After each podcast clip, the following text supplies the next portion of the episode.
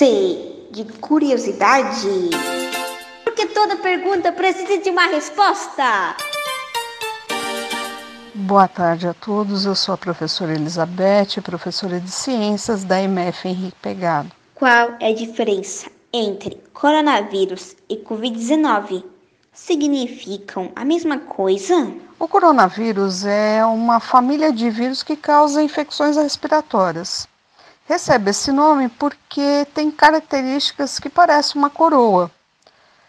É, o novo vírus descoberto em 2019 e que começou na China e que tem atraído a atenção de todos, não é para menos, ele foi nomeado tecnicamente como Covid-19.